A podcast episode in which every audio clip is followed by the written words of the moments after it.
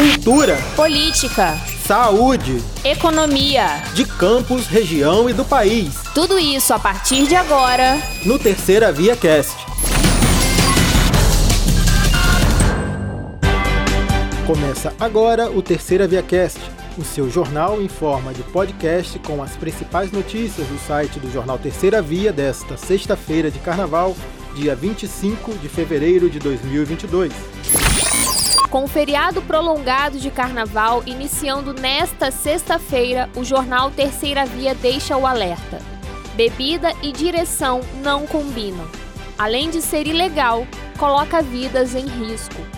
As rodovias que cortam Campos e os Goitacazes, a BR-101 e a BR-356, já foram cenários de inúmeros acidentes provocados pela imprudência de motoristas alcoolizados a Polícia Rodoviária Federal e a Artéries Fluminense já estão realizando monitoramentos e operações nas rodovias até a próxima semana, com o objetivo de promover a segurança nas rodovias federais e garantir um trânsito seguro para a população neste feriado. De acordo com a PRF, nas rodovias do Norte Fluminense, durante os seis dias de carnaval, foram realizadas 22 autuações por consumo de bebida alcoólica em 2019 e 46 autuações em 2020. Já em 2021, por conta da pandemia, não houve estatística definida.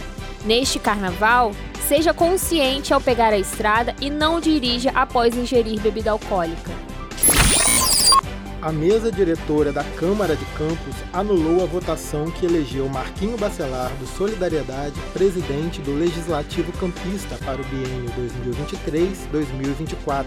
O anúncio foi feito pelo atual presidente da Câmara, Fábio Ribeiro, do partido PSD.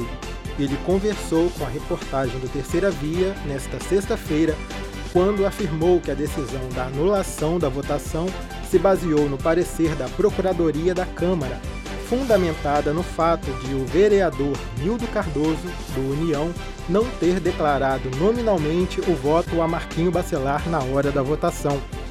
Desde a polêmica eleição, que ocorreu na primeira sessão do ano, em 15 de fevereiro, situação e oposição travam uma verdadeira batalha pelo comando da Casa Legislativa e o caso foi parar até na delegacia, com direito à denúncia de abuso de poder, ameaça e falsidade ideológica.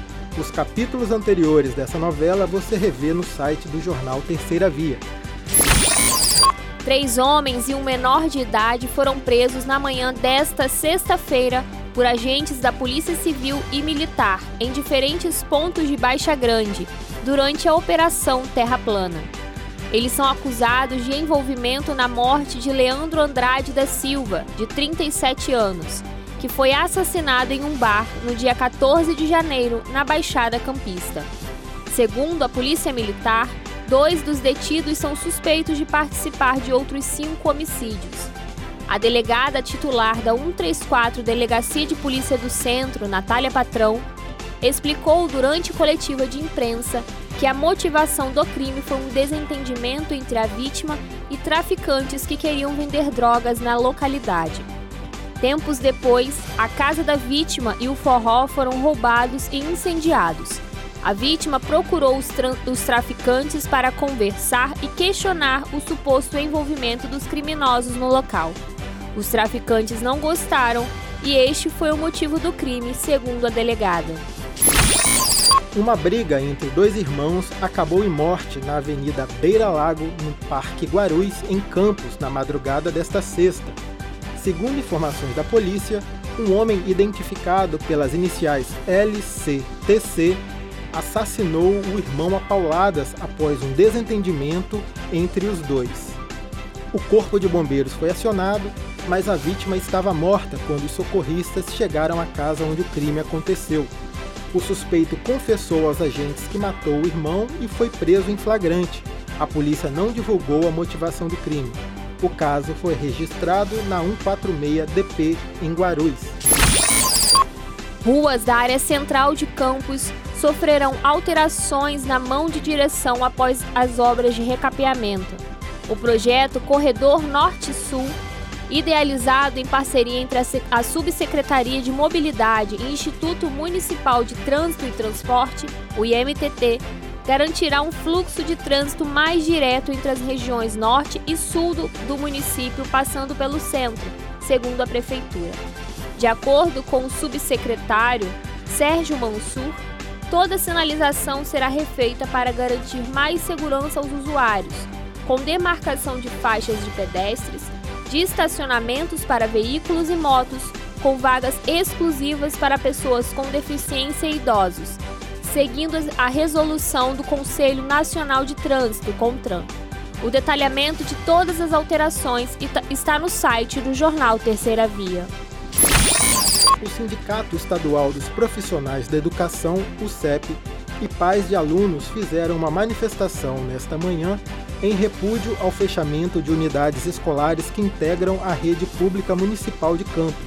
O movimento ocorreu em frente à Secretaria de Educação.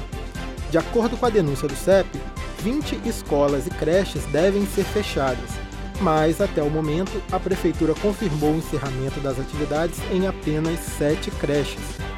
Conforme o jornal Terceira Via publicou em primeira mão, o Ministério Público, por meio da Promotoria de Tutela Coletiva da Infância e da Juventude, instaurou inquérito civil para averiguar a notícia do encerramento das atividades nas unidades escolares citadas pelo sindicato.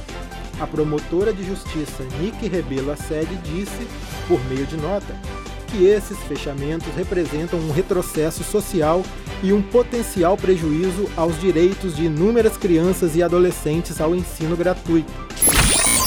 A Embaixada do Brasil em Kiev, na Ucrânia, anunciou na tarde desta sexta-feira que um trem vai partir da capital com destino a uma cidade no oeste do país, que fica nas proximidades da fronteira com a Romênia. Essa é a primeira opção viabilizada pelo Itamaraty para a retirada de brasileiros do país, que sofre uma invasão de tropas militares da Rússia. Segundo a embaixada, a situação de segurança e de disponibilidade de transporte em Kiev é instável e sujeita a mudanças repentinas, e que por isso não é possível garantir a partida ou lugares suficientes. A partida do trem estava prevista para ocorrer por volta das 5 horas da tarde, pelo horário de Brasília.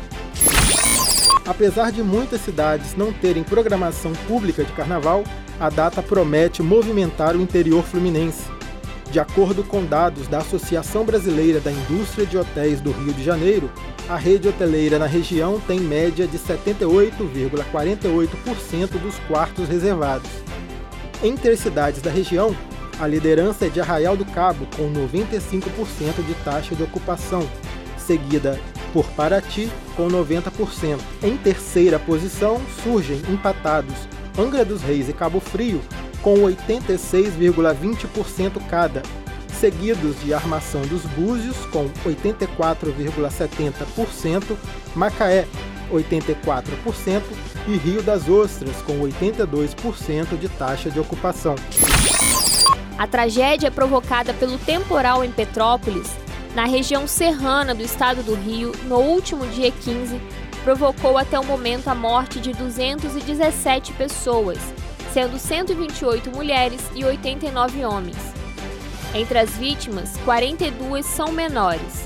Os corpos foram levados para o posto regional de Polícia Técnica e Científica. Segundo a Secretaria de Estado de Polícia Civil do Rio, entre os mortos, 203 corpos foram identificados e liberados, Outros sete não identificados receberam liberação mediante coleta de material genético e ordem judicial. Ainda conforme a CEPOL, a PRPTC recebeu 16 fragmentos de corpos, sendo que nove já foram liberados. Até o momento, há registro de 33 desaparecidos comunicados à Delegacia de Descoberta de Paradeiros. As agências bancárias em todo o país tiveram nesta sexta o último dia de atendimento ao público antes do carnaval. Elas ficarão fechadas na segunda, dia 28, e na terça-feira, dia 1 de março. O expediente será retomado a partir do meio-dia de quarta-feira de cinzas, dia 2, com encerramento em horário normal.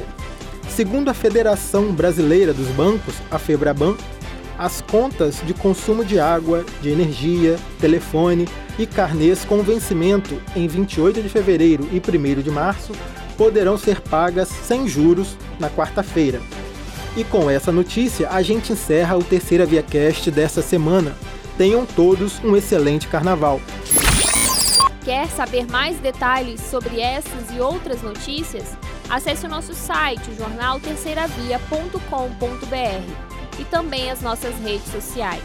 Te esperamos aqui para o próximo Terceira Via Cast. Fique sempre muito bem informado com a gente.